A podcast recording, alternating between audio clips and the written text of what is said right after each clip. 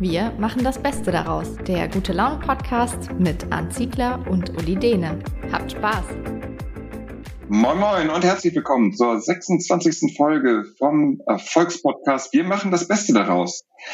Und heute haben wir ein Thema, von dem wir uns gefragt haben, warum wir das nicht schon viel früher gemacht haben, weil es hätte so wunderbar in diese Zeit gepasst. Nämlich, wir werden uns heute mit dem, wir gehen raus, wir gehen äh, auf den Berg und es wird schnell. Und zwar rund um das Thema Mountainbike haben wir uns eingeladen. André Schmidt, Redaktionsleiter von Mountainbike Magazin und natürlich leidenschaftlicher Mountainbiker. Herzlich willkommen, André. Hallo oder muss ich Moin Moin sagen? Ich versuch's. Moin Moin. Na, du darfst auch reden, wie dir der Schnabel gewachsen ist. Du kannst doch mit Grüezi einfach. Und natürlich begrüße ich Arndt. Moin Arndt. Moin Uli. Ja, André, auch von mir herzlich willkommen. Schön, dass du dir Zeit nimmst für uns. Ähm, wenn du unseren Post, Post, vor allen Dingen unseren Podcast kennst, wir haben schon lange nicht mehr dieses komische Format benutzt, deswegen weiß ich nicht mehr, wie es heißt. Aber wenn du das kennst, dann weißt du, was dich jetzt erwartet. Wir starten mit so einer Schnellfrage-Antwort-Runde, wo du bitte möglichst spontan deine Antworten gibst und dann hangeln wir uns im Laufe des Gesprächs an deinen Antworten so ein bisschen entlang. Und wir wollen so ein bisschen der Frage oder wollen ein bisschen beleuchten, warum eigentlich Mountainbike fahren gerade jetzt, naja, gerade jetzt, Corona ist ja schon ein bisschen länger, aber so einen Boom erlebt, warum so viele Leute aufs, aufs Rad steigen, wo man am besten Mountainbike fahren kann, was man gerade als Anfänger beachten muss und, und, und. Bist du bereit? Bereit, ja. Dann geht's los. Erste Frage. Mountainbike fahren bedeutet für mich? Ah, Freiheit und Natur. Ohne Helm zu fahren ist? Ziemlich dämlich. Dem Vorurteil, E-Mountainbikes seien nur was für Rentner, stimme ich? Nicht zu. Das Radfahren momentan boomt wie noch nie, finde ich. Uh, grundsätzlich natürlich gut, aber manchmal auch problematisch. Da hake ich doch mal direkt rein. Sag mal, warum findest du das problematisch? Weil die Trails so voll sind, weil die Radläden ausverkauft sind, weil keiner beim Mountainbike Anzeigen schaltet, weil sie es nicht nötig haben. Nein, Quatsch, letzteres natürlich nicht. Aber sag mal, warum? Da sind tatsächlich viele Gründe. Ähm, ich glaube, dass die ganze Mountainbike-Szene oder vielleicht auch die ganze Radszene auf diesen Boom, so wie er kam, nicht vorbereitet war. Gut, auf, äh, auf diesen Virus war auch keiner von uns vorbereitet, mhm. von daher äh, ist das alles entschuldbar. Ähm, aber wir haben, glaube ich, dadurch ein paar Probleme, mit denen wir jetzt umgehen müssen. Das ist tatsächlich der, ähm, die Situation im Wald. Also dieser Druck bei den Menschen rauszugehen, in die Natur zu gehen, der ist einfach größer geworden, was toll ist. Mhm. Ähm, das führt aber halt an der einen oder anderen Stelle auch einfach dazu, dass vielleicht zu viele Menschen auf zu, zu kleinem Raum dann zusammen sind. Und dann würde ich auf das Thema einfach später nochmal zurückkommen. Ähm, Gerne, ja. Weil ich glaube, da kann man wirklich noch viel vertiefen. Werden wir auf jeden Fall gleich behandeln. So, ähm, ich mache einfach mal weiter. Meine Kinder konnten natürlich früher Mountainbike fahren als laufen, denn nicht ganz, aber fast. Mountainbiker oder Rennradfahrer? Die cooleren Typen sind ganz klar. Mountainbiker. Da legt er sich fest, ne? Das war, ja. Ja, ja muss ich ja sagen. Ja, ja normalerweise, ja, ja, normalerweise sagen dann viele, na ja, das kann man jetzt nicht so sagen. Die, aber Nein, das ist, ist in dem Fall aber auch ganz klar. In meinem Leben bin ich schon so oft gestürzt. Oh, nicht mehr zählbar. Das erste Mal saß ich auf einem Mountainbike im Alter von. Uh, ich habe gar nicht so super früh angefangen, 16, 17 würde ich sagen. Mein Mountainbike-Equipment ist so viel wert wie ein, eine. Oh, wie ein größeres Auto. Das, da werden wir nachhaken müssen. Ja. Mein spektakulärster Trail war. Oh, da müssen da muss ich jetzt wirklich überlegen. Krass, was war mein spektakulärster Trail? Ähm, da muss ich jetzt einmal tatsächlich über den großen Teich fliegen und das ist der Trail oder das ist eigentlich eine Ansammlung von Trails hintereinander weg, so Whole Enchilada in Moab. Wobei ich dazu sagen muss, dass ich dabei fast verdurstet wäre. Äh, Entschuldige, das ist eine Nachfrage. Wo war das? In Moab? In Moab, das ist in, äh, im Bundesstaat Utah in ah, okay. den USA und ziemlich legendäre Geschichte. Man fährt da von, oh, ich glaube fast, fast, fast 4000 Meter Höhe, glaube ich, bis ganz in den, bis wirklich ins, ins Tal runter. Also fährt morgens dann mit dem Shuttle hoch und ich hatte für eine Wüstenregion, die es da ja nun mal ist, dann irgendwie ein bisschen zu wenig Wasser mit. Krass. Einmal angefangen. Du hast eben gerade gesagt, du hast mit 16 angefangen äh, mit dem Mountainbiken und ähm, du bist ja, ich verrate jetzt nicht so viel, du hast auch schon die 23 hinter dir. Ähm, bist du wirklich dann äh, aufgestiegen, um wirklich auch das sportlich zu betreiben oder war das eher so ein Coolness-Faktor? So, ich habe jetzt, weil mit, als Jugendlicher brauchte man ja auch irgendwann sein Mountainbike.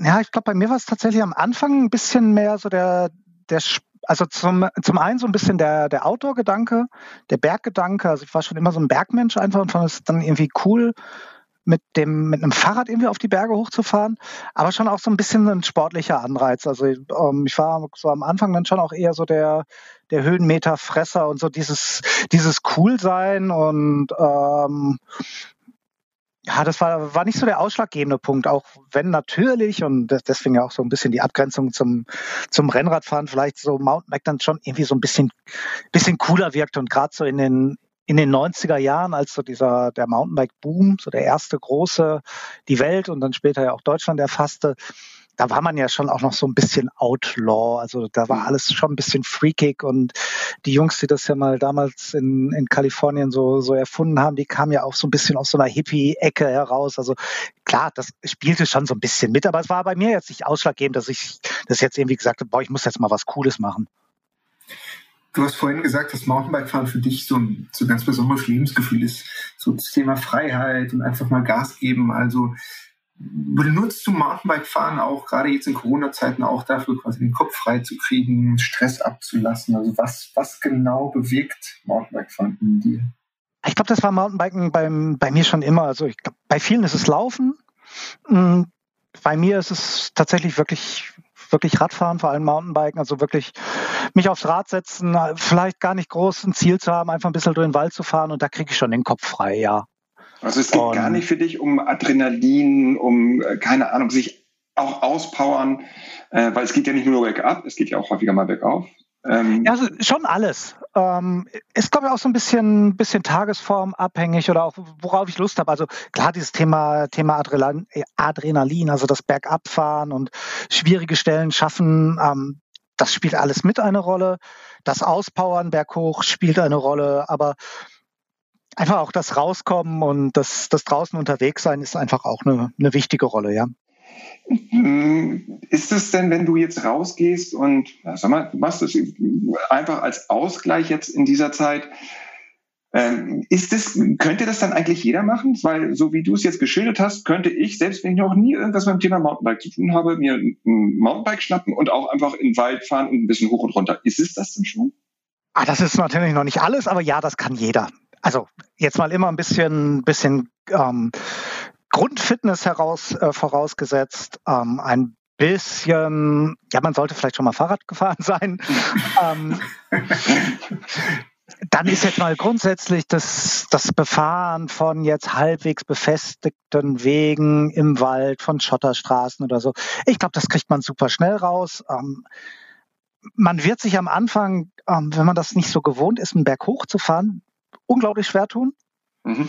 Mhm. Aber ich glaube, das ist wie, äh, wie mit jedem Ausdauersport. Das wird einfach von Mal zu Mal so rapide besser und man, der Körper gewöhnt sich da relativ schnell dran. Also das ist ganz klar ist Mountainbiken schon, schon ein Sport für, für jedermann, zumindest jetzt in, ähm, in jetzt so eher normalen Sphären, also mhm. im Bereich, ich fahre mal eine Tour, ich fahre vielleicht mal durch den Wald zu, einer, zu einem schönen Biergarten oder ich fahre vielleicht dann auch irgendwann mal im Mittelgebirge auf meinen ersten Berg. Das ist jetzt erstmal, erstmal jetzt, ja, kein Problem. Ähm, es ist halt nicht unbedingt ratsam wahrscheinlich, wenn man sich zum ersten Mal auf so ein Mountainbike gesetzt hat, dann gleich zu, zu versuchen, irgendwie vom Garagendach runterzuspringen. Das geht, ähm, ja, wird das aber, ja, das geht, wenn man das kann, auch ein paar Mal, aber wenn man das vorher noch nie gemacht hat, wird das ganz schön wehtun. Und äh, da wird einiges danach kaputt sein, Bike und Mensch und also an all diese Spielarten, die dann wirklich ähm, ja, stärker bergab fokussiert sind, zum Beispiel mal im Bikepark oder wirklich auf anspruchsvollen Trails bergab, das muss man, das muss man üben. Das ist, äh, da geht es ganz viel dann um, um Technik, um Balance, um Körpergefühl. Und das kann man sich selber beibringen ich habe es so gemacht, das ist dann relativ schmerzhaft, so rückblickend auch. ähm, man kann sich dann natürlich aber auch mal einen, einen guten Fahrtechniklehrer oder einen, einen, Kurs buchen und dann kriegt man sowas ein bisschen besser vielleicht von, von der Pike aufgelernt. Oder man hat einen Kumpel, der, der schon ein bisschen gut Mountainbike fahren kann, der, der einem das ein oder andere einfach zeigt. Aber ganz klar, solche Dinge Dinge muss man sich rantasten und ähm, der Weg bis zum doppelten Backflip ist dann einfach auch ein relativ weiter. Spätestens bei dem doppelten Backflip braucht man sicherlich einen Helm. Super Übergang von mir. Aber ich gesagt, ähm, Helme äh, Helm nicht zu tragen ist total dämlich für dich. Das Thema Sicherheit beim Mountainbiken, welche Rolle spielt das? Und gerade so für Einsteiger, was also keine Ahnung, ich will jetzt irgendwie übernächste Woche, habe mir irgendwo noch jetzt gerade, obwohl das schwierig ist, ein Mountainbike besorgt, will loslegen, was brauche ich an Sicherheitsequipment und wie? Nächste Frage, finde ich eigentlich so die beste Strecke für mich in meinem Umland? Also Sicherheitsequipment ähm, für den Anfang auch jetzt nichts Dramatisches, ein Helm, ja. Okay. Ähm, Helm schützt nachweislich einfach vor Kopfverletzung. Ein Helm ist keine Lebensversicherung. Ähm, das sehen wir tragischerweise dann eher fallen, fallen im Rennradbereich. Wenn du mit 60 km/h gegen ein mhm. Auto fährst, das mit 100 auf dich zukommt, dann hilft dir leider Gottes auch der beste Helm einfach nicht. Ähm, das ist Physik, irgendwann sind die Kräfte zu hoch. Aber ein Helm schützt definitiv vor sehr vielen schweren, schweren Sturz, schweren Kopfverletzungen. Das ist übrigens auch, ähm, so ein Helm muss dann auch keine 500 Euro kosten. Gibt's alles, aber Helme unterliegen in Deutschland zum Beispiel alle derselben Prüfnorm. Mhm, das heißt, auch der Helm ähm, beim Discounter für 15 Euro ist genauso sicher wie einer für, für 200 Euro. Der hat dann einfach, der ist dann vielleicht schwerer, der sitzt vielleicht nicht so gut, ähm, der hat weniger Belüftungslöcher, irgendwie solche Geschichten halt. Aber grundsätzlich rein von der, von der Sicherheitsnorm reicht da wirklich auch ein einfacher Helm. Ähm, ich würde, weil es irgendwie immer so eklig wehtut, ähm, zu Handschuhen raten, vielleicht auch am Anfang mal zum langen Trikot, weil man sich einfach schnell mal Schürfwunden holt, wenn man, mhm. wenn man wirklich mal ganz blöd einfach nur wegrutscht, was vielleicht am Anfang einfach mal passiert. Alles weitere sind dann auch wieder Geschichten, die man am Anfang erstmal nicht braucht. Also Knieprotektoren, irgendwie so komplette, komplette Ritterrüstung. Das ist dann wirklich auch eher was wirklich für den, für den Mountainbike Downhill Sport, für, für den Besuch im Bikepark. Da würde ich jetzt auch wer damit anfangen will und sich schon ein bisschen rangetastet hat, würde ich auch immer sagen, lieber zu viel als zu wenig. Mhm. Also lieber wirklich einfach noch eine Protektorenlage irgendwie, irgendwie drauf, auch wenn es vielleicht nicht so cool aussieht wie der, wie der 17-Jährige neben einen, der dann nur mit Knieprotektoren runterfährt. Hilft aber halt alles nichts. Wenn du richtig auf die Nase fällst, dann bist du einfach froh über jedes Stück Knautschzone, den, das du irgendwie am Körper hast. Deine zweite Frage war, wie finde ich den richtigen Trail? Boah, ja, genau. schwierig. Genau. Also, schwierig oder? ja, sicherlich schwierig. Ähm, erstmal rantasten. Leichte Wege, leichte Waldwege und mhm. wenn man dann vielleicht wirklich mal links und rechts irgendwie was sieht, so, hm, guck mal, so ein paar, so eine kleine Wurzelpassage, so, ein, so eine kleine Stelle mit so ein paar Steinen hintereinander, einfach mal locker versuchen, drüber zu fahren. Mhm aber sich am Anfang auch nicht zu viel zumuten. Weil dann frustriert es. Also wenn du wirklich mhm. dann vielleicht irgendwie bei bei Komoot oder bei irgendeiner anderen Touren-App oder so dann irgendwie gelesen hast, hier der geilste Trail der Region und wenn du dann da stehst und du merkst nach drei Metern, okay, das kann ich noch gar nicht, dann hast du halt da auch keinen Spaß dran. Dann schiebst du das ganze Ding runter, äh, tust dir wahrscheinlich beim Schieben noch weh. Also einfach locker rantasten. Es gibt ähm, genug Trails, Stellen, die ich kenne, von denen ich weiß, die kann ich nicht fahren. Mhm. Ich weiß, da gibt es Jungs, die du kannst ja, ich, genau. Ich weiß, da gibt es Jungs, die können das. Ähm, da sind wir dann teilweise aber auch schon so, so im Klettersteigniveau. ähm, Natürlich. Und ich weiß schon auch, wie man vielleicht die eine oder andere Stelle fahren kann. Also ich kann es mir theoretisch vorstellen, aber ja, da, da ist dann so diese äh, die Big Balls Geschichte, also wie viel, wie viel Mut nimmt man da zusammen und ähm, so wie du gesagt hast, ich bin halt auch keine 23 mehr. Ähm, da überlegt man sich das dann irgendwie. Ja, da wird der Mut wird irgendwie dann doch ein bisschen kleiner manchmal. Aber da muss ich ja, da fällt mir wirklich eine kleine Anekdote, Uni. Sorry, du bist immer genervt von Anekdoten, aber ich habe ja mal während meines Volontariats eine Ausbildungsstation bei äh, euer Magazin gemacht, André. Und ich weiß noch, das war, glaube ich, mein zweiter Tag. Und da hat mich der Kollege Chris, der ja immer noch bei euch ist, ähm, so, wir haben relativ nah beieinander gewohnt. Dann, ach komm, wir fahren mal morgens hin zur Redaktion. Ich war damals noch in Leon gleich. Sind wir losgefahren? Und ich glaube, Chris ist so mit ungefähr ein Prozent seines Grins gefahren. Und ich bin, glaube ich, auf dem Weg durch den Wald wirklich vier oder fünf Mal gestürzt, weil ich versucht habe, an ihm dran zu bleiben.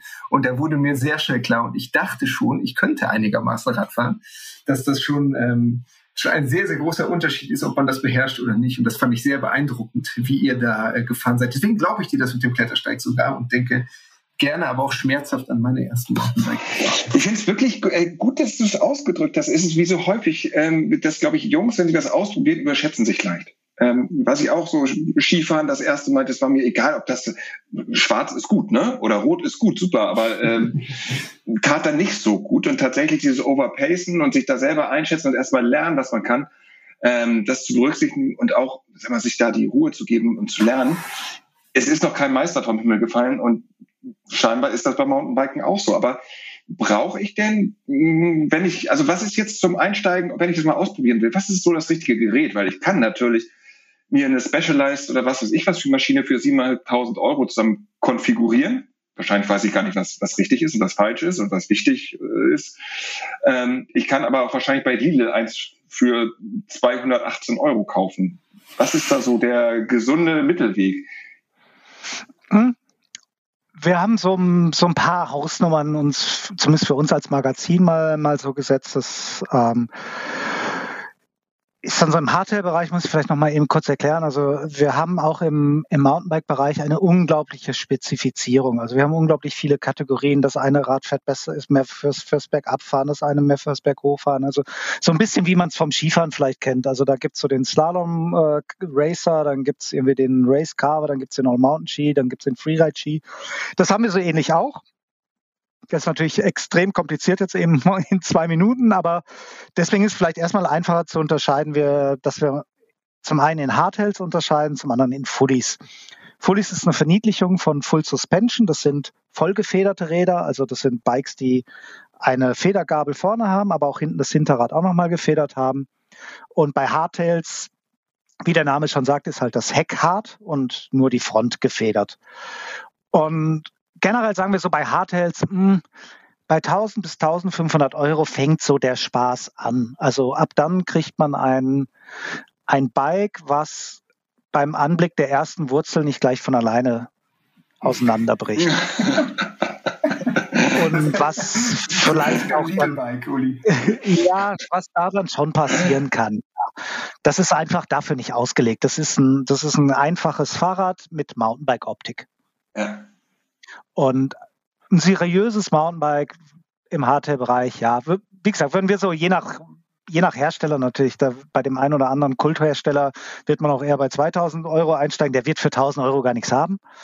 Ähm, aber so bei größeren deutschen Herstellern, wie es jetzt so die Versender wie Canyon, Radon, Rose oder so sind oder auch die, die großen Fachhandelsmarken wie Cube oder Ghost, da kriegt man schon was, was dann auch wirklich für das Geld echt auch gut ist. Da kann man schon, schon im Wald Spaß mit haben. Und im Fully-Bereich muss man nochmal leider Gottes so ungefähr 1000 Euro draufrechnen. Da geht so, so ab 1000 Euro, in, äh, ab 2000 Euro geht so die, die Reise los.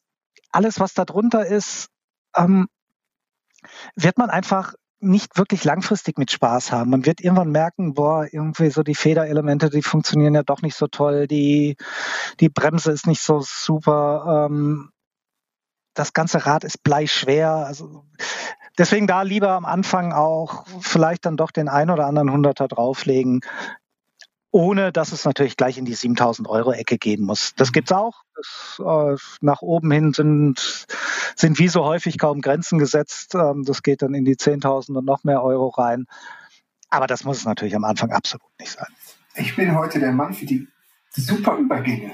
Bei den hochpreisigen Bikes sind wir ja dann relativ schnell bei den E-Mountainbikes. Ähm, da kommen ja dann nochmal eine ganz andere Preisklasse. Du hast vorhin gesagt, dass du überhaupt nicht zustimmst, wenn man sagt, das ist doch nur was für ältere Leute.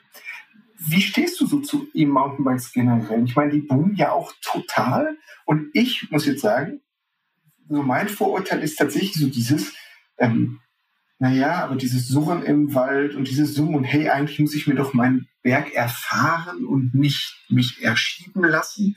Da ist schon so ein bisschen was dran. Aber du siehst es anders. Äh, ja und nein. Also als die, als das erste E-Mountainbike rauskam, habe ich gedacht, was ein Scheiß. Das braucht doch kein Mensch. Also klar, ich kannte E-Bikes von der Straße her, fand das mhm. super, fand das toll für meine, für meine alten Eltern. Äh, mhm. Und dann kommt der erste Hersteller mit einem E-Mountainbike, wo ich auch gesagt habe, Leute, das ist doch ein Schwachsinn. Wir haben doch ein Sportgerät, was soll denn da ein Motor drin? Mhm. Das ist doch, macht das wieder weg. Ähm, Und das, das erste E-Mountainbike, auf dem ich dann saß, das war auch, um ehrlich zu sein, ein, äh, jetzt wird es ein bisschen vulgär, das war echt auch ein Kackstuhl.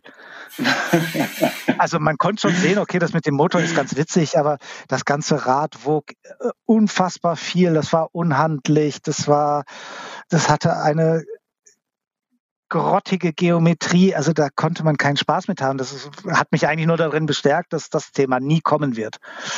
Ähm, 2020 haben wir fünfmal mehr E-Mountainbikes in Deutschland verkauft als Mountainbikes. Ja, krass. Weil die so das, viel besser geworden sind oder ja, einfach, okay. alles. Sie sind viel, viel besser geworden. Es ist aber natürlich auch ein, ja, ein E-Mountainbike, das ist, kann man so ein bisschen vielleicht auch mit, mit dem SUV vergleichen im, im Autobereich. Nicht je, jeder E-Mountainbike-Käufer geht damit dann auch wirklich auf einen Trail. Mhm. Also die E-Mountainbike-Kundschaft ist sehr breit gefächert. Da sind auch wirklich Leute dabei, die nutzen es einfach nur, nur für die Stadt. Ähm, wir mit Mountainbike oder mit unserem Magazin haben uns eigentlich dazu entschieden, E-Mountainbike als Spielart des Mountainbikes zu akzeptieren, zu lieben, zu mögen. Ähm, bei mir ist es inzwischen so, ich fahre vielleicht 30 Prozent E-Mountainbike, 70 Prozent klassisch. Ähm, und ich mag beides inzwischen. Die, E-Mountainbikes sind richtig gut geworden, mit denen kann man richtig Spaß haben. Und manchmal habe ich vielleicht auch nicht so viel Zeit. Dann habe ich vielleicht ein, Zeitfenster mal von einer Stunde und komme dann einfach mit dem E-Mountainbike, komme ich einfach 500 Höhenmeter höher oder mhm. 10 Kilometer weiter. Ähm, ich power mich genauso aus damit. Ich gebe genauso Gas. Ähm, ich komme einfach weiter oder höher und habe dementsprechend vielleicht noch den einen oder anderen Trail mehr, den ich, den ich runterfahren kann. Hm. Ich kann aber nach wie vor auch jeden verstehen, der sagt, nee, das ist für mich kein Fahrrad. Hm. Also ich finde das völlig okay zu sagen, nee, für, ähm, ich lehne das für mich ab. Für mich ist das nicht, nicht wirklich Mountainbike fahren. Ich will mir den, den Berg aus eigener Kraft erstrampeln, also zu 100 Prozent aus eigener Kraft, weil mhm. treten muss man bei einem E-Mountainbike ja immer noch. Ähm, das finde ich schon auch nach wie vor okay, klar. Führt auch das dazu, ähm, dass naja, wir ein Platzproblem im Wald so langsam bekommen, ähm, dass mehr Leute denn je draußen unterwegs sind, auch vielleicht in Naturschutzgebieten, auch irgendwo hängen, wo sie vielleicht gar nicht hingehören, weil es eben damit die Möglichkeit gibt, weil du eben schneller irgendwo bist, ähm, weil du unangenehme Passagen eventuell auch überbrücken kannst. Ist das ein Teil des Problems, das du vorhin angesprochen es, hast? Ja, es ist ein Teil des Problems. Ich glaube nicht, dass es das große einzige Problem ist. Es wird gerne so dargestellt, jetzt durch die ganzen E-Mountainbiker, äh, die überfluten die Wälder und so weiter. Nee, glaube ich einfach schon deswegen nicht, weil ich eben ganz viele E-Mountainbikes sehe, die noch nie in ihrem Leben einen Trail gesehen haben und auch nie einen, einen sehen werden. Ähm, trotz allem, ja, es werden durch dadurch, dass mehr Leute sich ein E-Mountainbike kaufen, kaufen sich halt auch generell mehr Leute ein geländetaugliches Fahrrad und da werden schon auch viele mit in die Berge oder mit in den Wald fahren, auch wenn sie vielleicht gar nicht unbedingt dann den, den schweren Trail fahren oder sich in ein Naturschutzgebiet verirren. Aber der Eindruck wächst halt einfach. Also weil du auf einem einfachen, normalen, großen, breiten Wanderweg vielleicht ähm, wenn du da jetzt lang spazierst, ständig von einer Horde E-Mountainbiker überholt wirst, dann denkst du dir natürlich schon auch, boah, was machen die hier alle? Und wie, wie, wie, wie, wie werden wir die wieder los?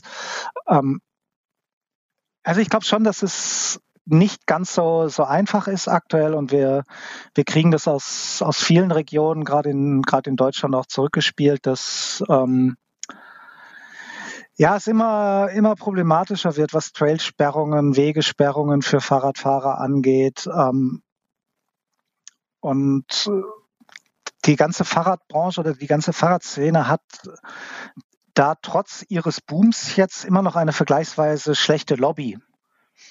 Ähm, da sind Wanderer, Jäger, Förster etc. einfach deutlich besser auch in der, in der Politik vernetzt. Und deswegen haben wir da manchmal so gerade so ein bisschen, ja, ein bisschen ein, ein Standproblem. Mhm. Also da, da muss man gerade sehr behutsam natürlich gegen, ähm, gegen ansprechen. Und grundsätzlich ist es jetzt bei, bei Mountainbikern so und da spreche ich zumindest jetzt mal für unsere Leser und für uns als Magazin.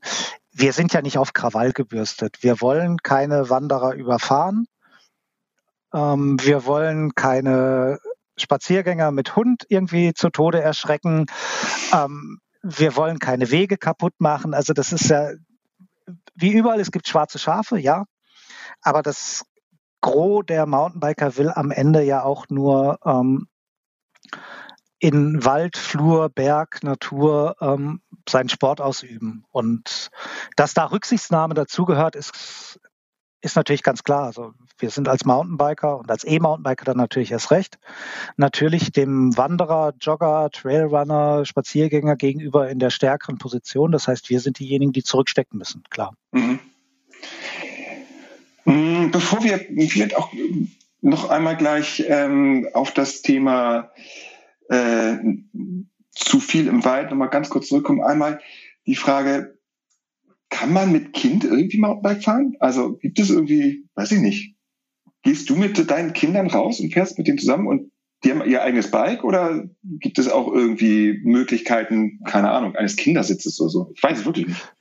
Oh, gibt's alles. Also meine Kids sind ja noch, noch recht klein mit, ja. mit zwei und fünf Jahren. Ähm, ich bin am Anfang, vor allem mit, mit meinem, meinem größeren, extrem viel mit, äh, mit so einem vollgefederten Anhänger, ganz skurriles Gerät eigentlich, ähm, gibt es eine kleine Marke, die die herstellt, gefahren. Also den habe ich quasi hinten an meine Sattelstütze drangehangen, den, den Anhänger. Und der hat 200 Millimeter Federweg, also absurd viel eigentlich. Und der ist ganz schmal. Also mit dem konnte man richtig Trails fahren. Und das habe ich als der, ja, als der Kleine so ein, zwei Jahre alt war, echt viel gemacht mit ihm.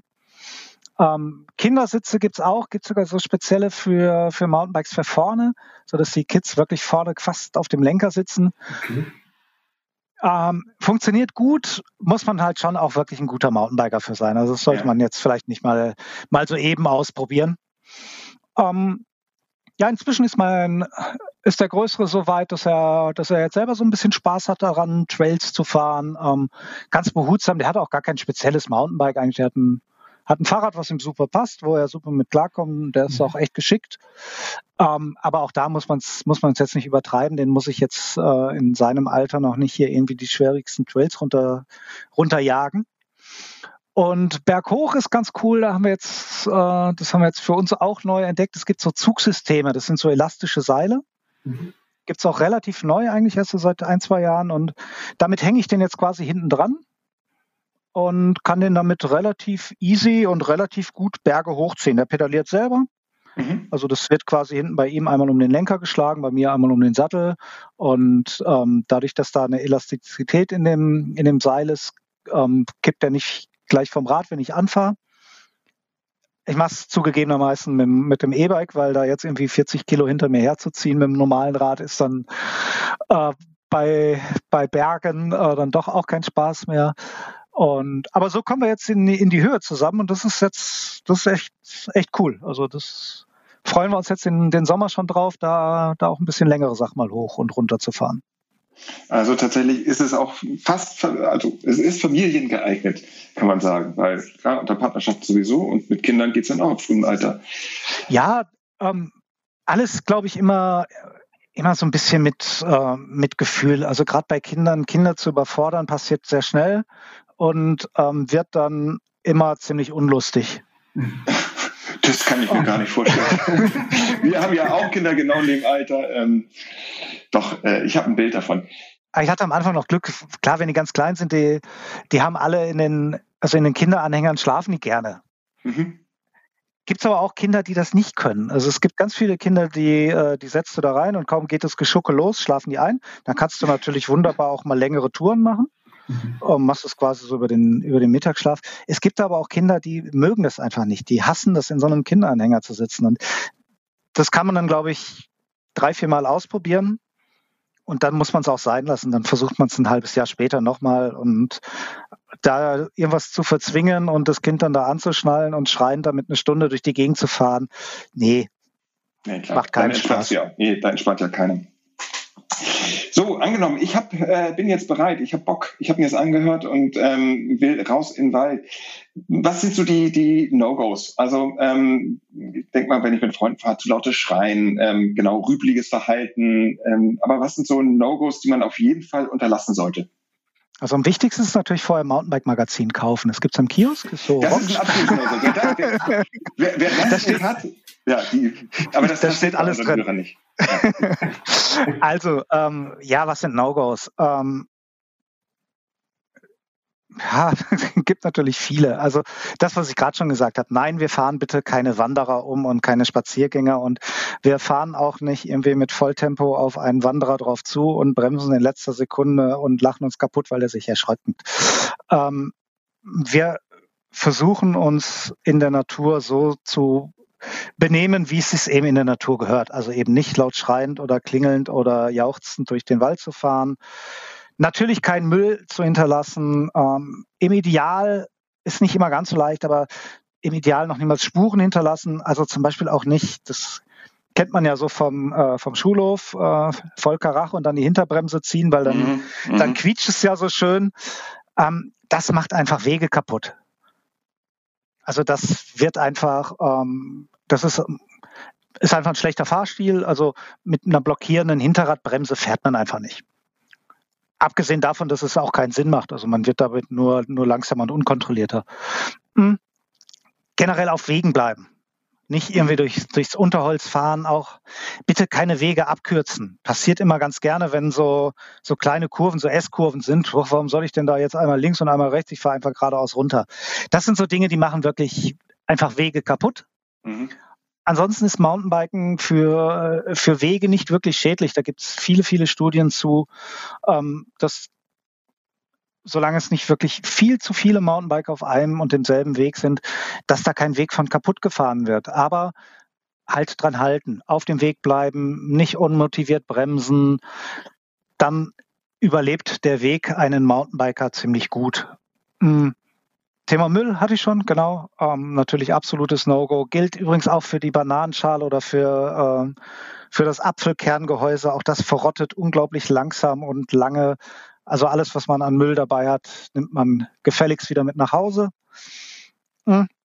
Im Ideal vielleicht auch wirklich mit dem Rad schon in den Wald fahren und gar nicht erst mit dem Auto anfahren auch da natürlich, wenn mit Anfahrt mit dem Auto, dann natürlich auf einen ordentlichen Parkplatz und nicht einfach das Auto irgendwie in den Feldweg reingeparkt und, und dann Rad rausgeholt und gib ihm. Also am Ende sind es Dinge, die, die glaube ich, fast alle so der, der Menschenverstand schon so ein bisschen, bisschen vorgibt. Also sich einfach zu benehmen. Und natürlich dann auch nochmal so Geschichten wie sich einfach nicht zu überschätzen. Also Menschenverstand und sich nicht überschätzen, das hat, das hat Uli jetzt nicht verstanden. Aber, abgesehen davon. Nein, es geht ja, es geht ja auch nicht nur, es geht ja nicht nur um Verletzungen, sondern äh, wer irgendwie sich dann im Wald oder am Berg verirrt und irgendwie gerettet werden muss und ähm, das kann alles mal passieren.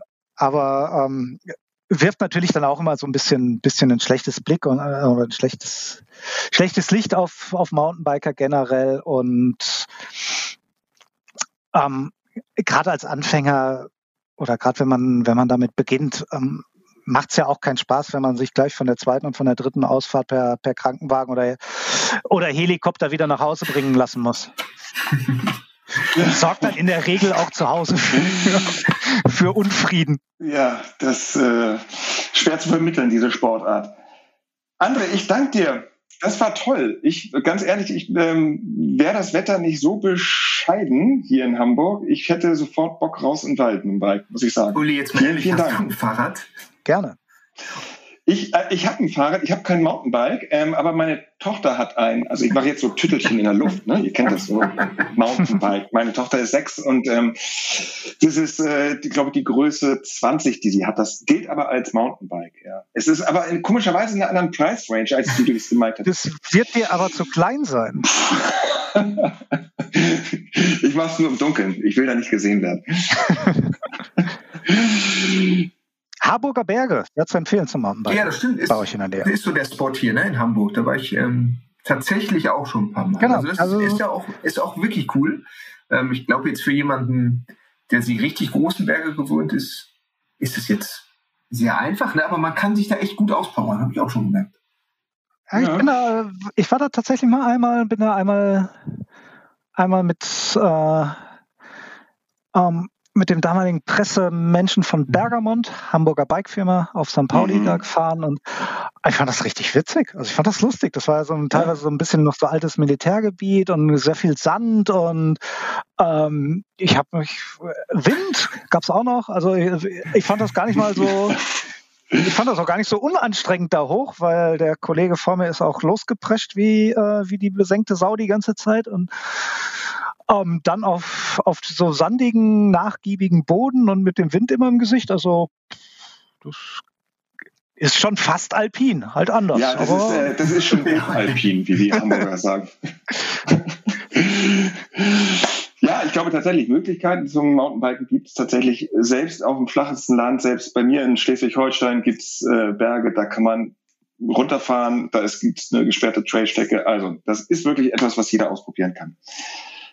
Ich sage nochmal vielen, vielen Dank. Das hat viel ähm, Spaß gemacht mit dir, André. Hab Dank dafür. Ja, vielen Dank für deine Danke, Zeit. euch auch. Schwingen uns aufs Rad und wünschen euch einen schönen Mai. Bis zum nächsten Mal.